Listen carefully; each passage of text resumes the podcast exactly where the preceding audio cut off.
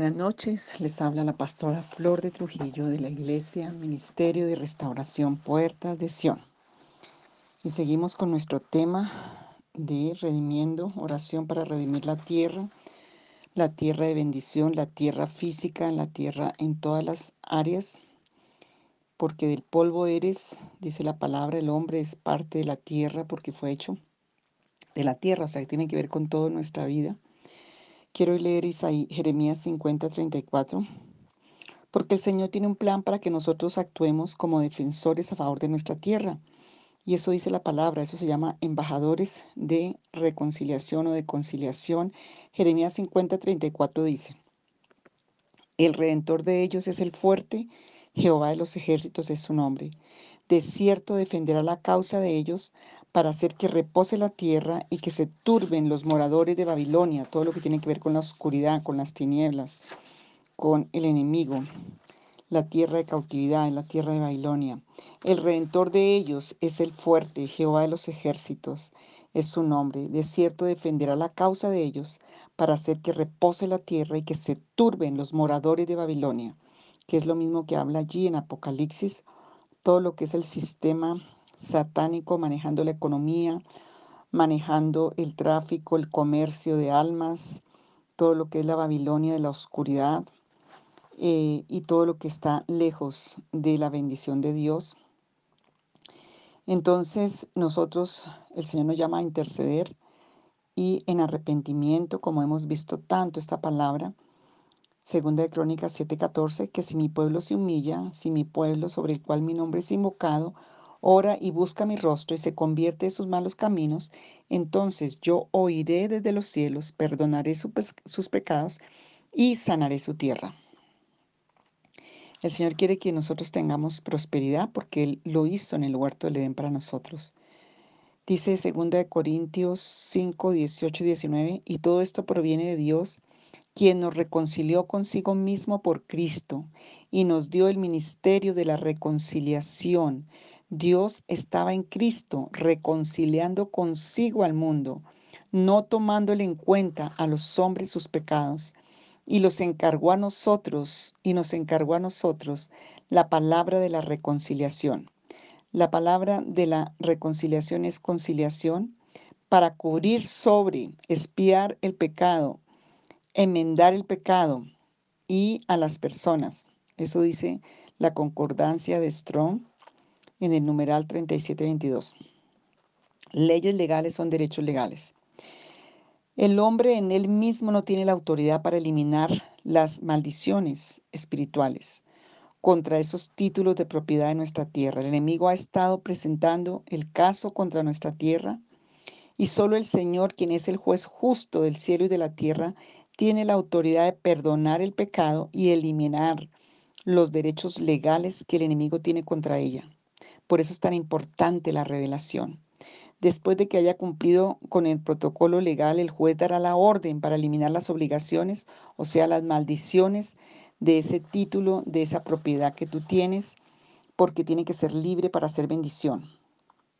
El Señor Jesucristo es el único que tiene la autoridad para perdonar el pecado y para que a través de su sangre redimir nuestra vida, a las personas. Él también es el abogado que tiene el poder legal para actuar a favor de nosotros. Marcos 2.10 dice, pues para que sepáis que el Hijo del Hombre tiene potestad en la tierra para perdonar pecados, dijo al paralítico, levántate y anda. Entonces, cuando caminamos en la obediencia a la palabra del Señor, el Señor extiende su misericordia y su justicia y su perdón para todas las áreas de nuestra vida, incluyendo nuestra tierra. Por eso tenemos que aceptarlo como Señor, gobernar, gobernante de toda nuestra vida, porque Él es el juez justo y Él va a pelear también por nosotros. Mm, y hay muchas personas que aún han comprado propiedades que tienen maldición y tienen que ir al Señor para orar para que sean liberadas esas propiedades. Entonces, Em, eso es muy, muy verdadero y cierto. Em, y bueno, yo tenía un testimonio personal que lo compartí hace muchos años en los CDs, Pero quiero primero, de pronto lo voy a hacer en un audio solo largo, pero en este momento quiero mirar las, todas las citas que hayan para que tú entiendas que tienes que orar por la tierra, redimir la tierra. Mira Colombia todo lo que tenemos de maldiciones sobre la tierra por tanta sangre inocente derramada de injusticia, libaciones, todo lo que son ritos, cosas de la iniquidad, de hechicería, de brujería, de idolatría. Y, y tenemos que aún orar porque el Señor restaure los derechos y también para que quite las maldiciones o los títulos espirituales con que el enemigo tiene una propiedad en nuestra tierra, un derecho legal, un, un negocio que se hizo. Los, eh, tenemos que renunciar a esos beneficios del pecado, de la iniquidad y de la maldad. Entonces, eh,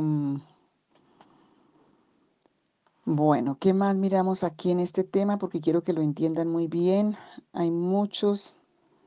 Eh, Sí, es, es interesante que eh, hay tierras y hay propiedades que fueron consagradas a la oscuridad y que cuando alguien compra, si no ha tenido el discernimiento y la, y la autoridad para orar sobre eso, puede estar bajo muchas maldiciones y presiones por lo que hay en ese lugar. Mm, bueno, vamos a ver qué otra cita tenemos acá. Mm, bueno, la sangre de Cristo es la que está para limpiarnos. Pedimos que la sangre de Jesús nos libere de todas las maldiciones y eh, creemos en esa palabra y vamos a ver la bendición de Dios limpiando la tierra. Mm, y hay cosas espirituales que nosotros no sabemos, pero Dios sí lo revela para cada condición y para cada persona.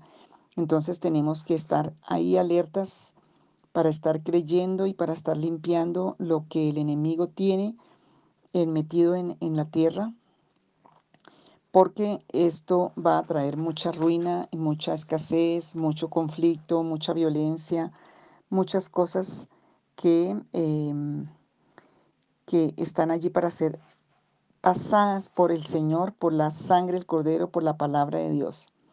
Entonces, aun cuando hay personas que tienen un lugar como inquilinos, toca orar para que el Señor limpie esa tierra de todo lo que hay ahí. Mm, y eh, estamos que buscamos. Jeremías 32, 29 dice, y vendrán los caldeos que atacan esta ciudad, le prenderán fuego y la quemarán junto con la casa en cuyas azoteas quemaron incienso a Baal y derramaron libaciones a dioses extraños para provocarme a ira. Mire este juicio de Dios. ¿Por qué tenía el derecho Satanás de venir a quemar, a destruir? ¿Qué era lo que hacía el pueblo de Dios en las azoteas, en los lugares de la casa escondidos? Altares a ídolos, altares a Baal, altares a dioses falsos, a estatuas. Y eso le da el derecho a Satanás y por eso vino a destruir esta, estas, estas propiedades, porque era una, un derecho legal que tenía él sobre ese, ese territorio. En el Antiguo Testamento voy a si, si encuentro el pasaje, no lo tengo a la mano, pero lo voy a buscar aquí en la Biblia. Hay una parte en la Biblia que habla de limpiar la tierra, creo que es el Levítico capítulo 14 y cómo se limpiaba. Eh, desde el 33, pero todo el 14 está hablando de eso. Cuando hayas entrado a la tierra de Canaán, la cual yo os doy en posesión, si pusiere yo plaga de lepra en alguna casa de la tierra de vuestra posesión, vendrá aquel a quien fuere la casa y dará aviso al sacerdote. Pero desde el 14 está viendo cómo se limpia. Dice, y hay todo el sacrificio, nosotros tenemos el sacrificio de la sangre de Jesús. porque el Señor mandaba aquí en Levítico 14 limpiar las casas? Porque los enemigos, cuando ellos conquistaban unas, unas propiedades y unos lugares, eran naciones paganas y casi todos los ídolos los tenían en oro y en metales preciosos. Entonces, para que ellos protegían ese oro, ¿cómo hacían? Acuérdense que la construcción era en barro, eran en arena, eran los adobes que les tocó hacer en Egipto de, las tierras que, de, la misma arena y, la tierra que hacían, como decir aquí, antes las edificaciones eran de adobe, esas eran las, las, o una arcilla. Entonces, ¿qué hacían los, los habitantes, los pueblos paganos? Metían todos esos ídolos entre las paredes para proteger el oro, por si venían y los conquistaban, no pudieran coger el oro ni las riquezas. Entonces, el Señor mandaba, cuando había eso que ellos conquistaban lugares, tumbar todas las casas y limpiarlas, o sea, sacar todos esos ídolos, quemarlos. Algunos se los permitía quemarlos y sacar el oro, otros ni siquiera eso. Entonces había esa costumbre y por eso es tan importante tener limpieza en nuestras, em, nuestras vidas, porque eh, hay que limpiar la casa, hay que limpiar la propiedad y tenemos que arrepentirnos. ¿Cómo limpiamos? Pidiendo perdón, primero revelación, arrepentimiento y em, revelación y que el Señor limpie y quite toda la iniquidad, porque a medida que nos arrepentimos, el Señor perdona y sana. Segunda de Crónicas 6, 26 y 27 dice, cuando los cielos se cierren y no haya lluvias, por haber pecado contra ti, si oran a ti en este lugar y confiesan tu nombre, si, te si se convierten de sus pecados cuando los aflijas, tú los oirás en los cielos y perdonarás el pecado de tus siervos y de tu pueblo Israel, y les enseñarás el buen camino para que anden en él, y enviarás lluvia sobre la tierra, la que diste por heredad a tu pueblo. Esto está en 2 de Crónicas 6, 26 y 27. Em, Salmo 85, 10. La misericordia y la verdad se encontraron, la justicia y la paz se besaron. A medida que se reclama la tierra por el Señor, el Señor empieza a traer paz, a traer luz divina, misericordia, verdad y a limpiar de las fuerzas demoníacas ese lugar. Porque Dios siempre va a actuar con misericordia, con gracia, con justicia, con verdad y eso es lo que tenemos que aplicar en esta, en esta limpieza de la tierra, eh, porque Él es el juez justo de toda la tierra. El arrepentimiento viene antes del perdón. Si no hay arrepentimiento, no hay perdón. Y un arrepentimiento de corazón, porque acuérdense que el Señor dice allí en Proverbios 16 que el Señor pesa los espíritus. Y entonces el arrepentimiento tiene que venir en el espíritu y en el corazón. Em, el Señor perdona nuestros pecados cuando hay un genuino arrepentimiento.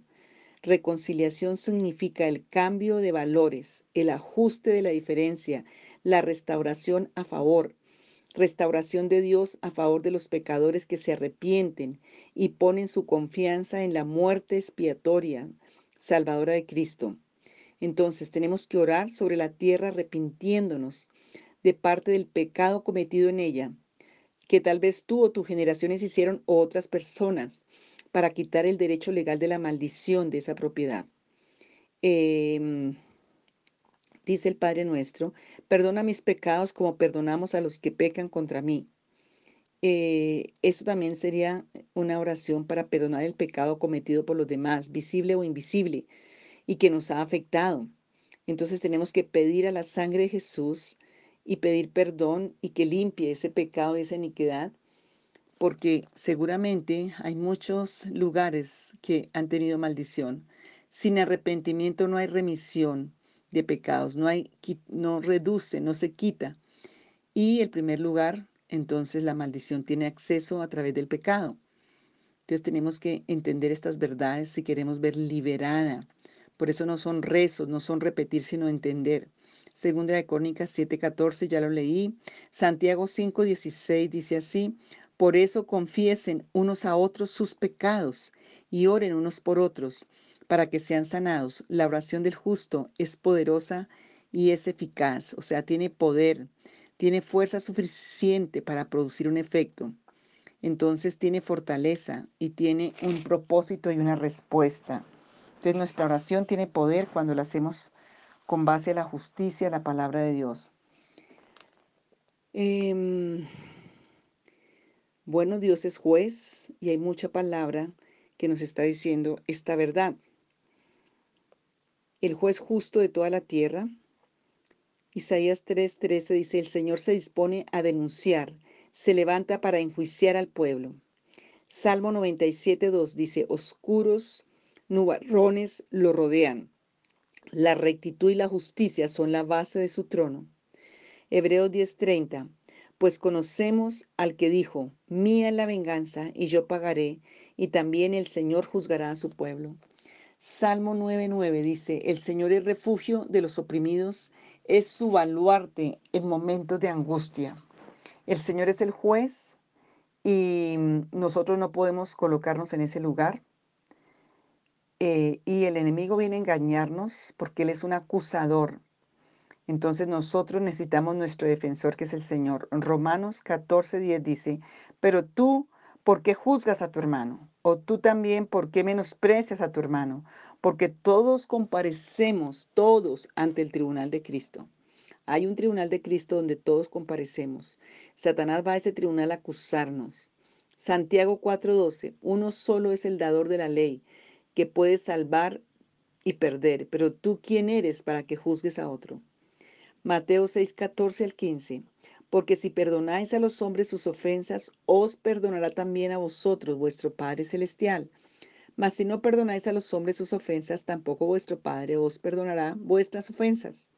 Satanás es un acusador y acusa a los hermanos todo el tiempo. Por eso es que venimos a la sala de la justicia celestial teniendo los recursos necesarios a través de toda la revelación de la palabra para poder presentarnos y ganar los pleitos con que Satanás va al tribunal para acusarnos. Apocalipsis 12:10 dice, entonces oí una gran voz en el cielo que decía, ahora ha venido la salvación, ha venido el poder y el reino de nuestro Dios y la autoridad de su Cristo, porque ha sido lanzado fuera el acusador de nuestros hermanos, el que los acusaba delante de nuestro Dios día y noche. Satanás tiene que ir al juez para obtener un derecho de proceso, juicio contra nosotros. A menos que él ya tenga un caso abierto en contra de nosotros, como en el caso de Job, entonces, em, debido a que nuestro, nuestro Dios ha establecido las bases de la tierra en rectitud, en justicia, podemos ver por qué el enemigo presenta evidencia de pecado cometido en nuestra tierra para ganar un veredicto en contra de nosotros y de la tierra, para que tengamos maldición y no bendición, porque el Señor pone de testigos al cielo y la tierra, en una parte que ya leí eh, en otro audio y aquí al principio, el Señor pone de testigos al cielo y a, la tierra. Entonces, em, el pecado limita las bendiciones de la mano del Señor hasta que las deudas se paguen en su totalidad. Y eso solamente puede ser a través de la sangre de Jesús y de su justicia, para que tengas un título libre de tu propiedad y de tu tierra y de tu bendición. Em, entonces, es un tiempo para buscar en el Señor de verdad las verdades profundas, tesoros y, y estrategias que el Señor revela para ser libres de todas estas acusaciones con que el enemigo se presenta contra nosotros. Efesios 1:21 dice, sobre todo principado, sobre toda autoridad, sobre todo poder y señorío, y sobre todo nombre que se nombra, no solo en este siglo, sino también en el venidero. En, la, en el tribunal se presentan testigos. El Señor utiliza los cielos y la tierra como testigos en contra de su pueblo por su pecado, y aquí está el versículo que ya le encontré, Deuteronomio 30, 19. Dice el Señor, a los cielos y a la tierra llamo por testigos hoy contra vosotros, de que os he puesto delante la vida y la muerte, la bendición y la maldición. Escoge pues la vida para que vivas tú y tu descendencia. Y yo te pregunto a ti, ¿qué estás escogiendo diariamente? ¿Qué escoges tú? Deuteronomio 19, 9 al 10. Y cuando guardasen todos estos mandamientos que yo te prescribo hoy para ponerlos por obra, y que ames a Jehová tu Dios y andes en sus caminos todos los días, entonces añadirás tres ciudades a más de estas tres, porque no sea derramada sangre inocente en medio de tu tierra, que Jehová tu Dios te da por heredad, y sea sobre ti sangre. Deuteronomio 4, 23, 26. Yo pongo hoy por testigos al cielo y a la tierra que presto pereceréis tota-, totalmente la tierra hacia la cual pasáis el Jordán para poseerla. No estaréis en ella largos días sin que seáis destruidos. Entonces el cielo es testigo y reteniendo la lluvia, la tierra da testimonio de la maldición por el hecho de que no puede producir una cosecha ni, sin la lluvia. Entonces, em, hay el cielo y la tierra son testigos. Hebreos 12.1 dice, por tanto nosotros también, teniendo en derredor nuestro tan gran nube de testigos, despojémonos de todo peso y del pecado que nos asedia y corramos con paciencia la carrera que tenemos por delante. Puesto los ojos en Jesús, el autor y consumador de la fe. Segunda de Corintios 1.12. Nuestros motivos de orgullo es este, el testimonio de nuestra conciencia de que con sencillez y sinceridad de Dios, no con sabiduría humana, sino con la gracia de Dios, nos hemos conducido en el mundo y mucho más con vosotros. Segunda de Corintios 1:12. Job 16:19. En los cielos está mi testigo y mi testimonio en las alturas. Hablando Job. Entonces hay mucha evidencia y muchos versículos Em, de que el Señor nos habla de este tribunal y donde el enemigo viene a acusar y a reclamar. Otra vez Deuteronomio 31, 28 dice, congregad junto a mí a todos los ancianos de vuestra tribu y a vuestros oficiales, yo hablaré en sus oídos estas palabras y llamaré como testigos contra ellos a los cielos y a la tierra.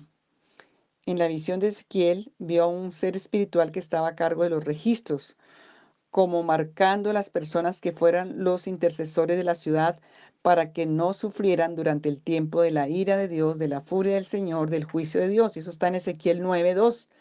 Dice, y seis hombres venían del camino de la puerta de arriba que mira hacia el norte, y cada uno traía en su mano su instrumento para destruir. Entre ellos había un varón vestido de lino, el cual traía, representando a Jesucristo, en su cintura un tintero de escribano. Al entrar se detuvieron junto al altar de bronce. Malaquías 3:16. Entonces los que temían a Jehová hablaron entre sí. Jehová escuchó y oyó, y fue escrito ante él un memorial de los que temen a Jehová y honran su nombre. Apocalipsis 20, 12 dice, y vi los muertos grandes y pequeños de pie ante Dios. Los libros fueron abiertos y otro libro fue abierto, el cual es el libro de la vida, y fueron juzgados los muertos por las cosas que estaban escritas en los libros según sus obras. Hay un libro y libros de tu vida. Em, el cielo y la tierra escuchan y escriben nuestras palabras y nuestros hechos. Hay un testimonio aquí de un hombre llamado Mark Williamson. Tuve un sueño que yo estaba de pie en una sala del cielo y vi a mi padre de pie ante el juez. El juez tenía unos rollos en sus manos. Poco a poco los desenrolló y los leyó.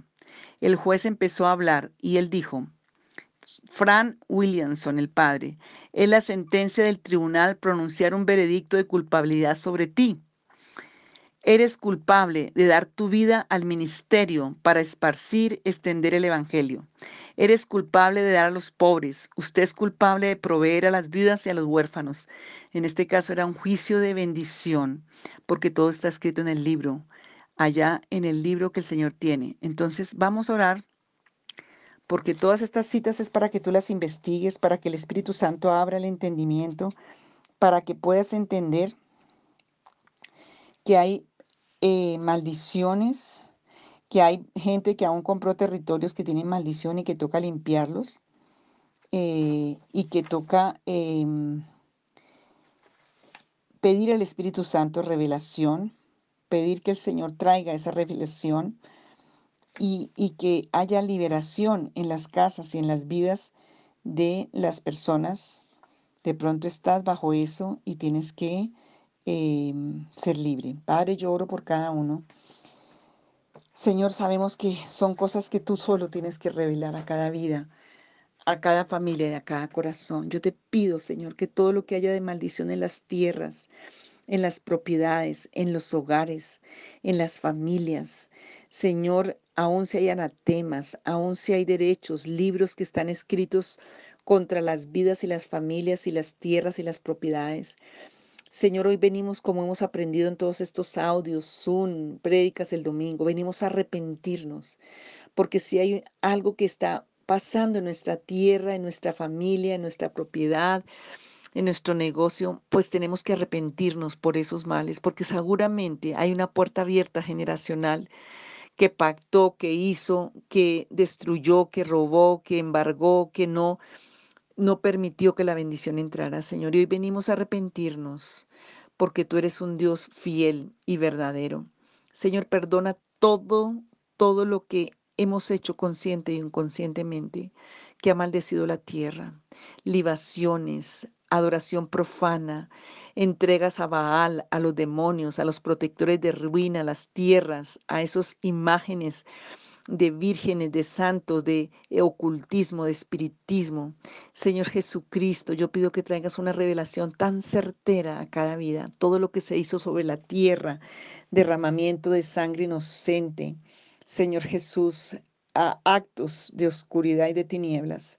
Señor, hoy pedimos tu misericordia y pido que tú reveles, pero quita la maldición de nuestra tierra, casas, viviendas, negocios, Señor, por la sangre poderosa del Cordero de Dios, pedimos tu misericordia y pedimos de tu gracia y de tu gloria para entender, para conocer, para ver, pero también para ser libres. En el nombre de Jesucristo, para tu gloria y tu honra. Amén.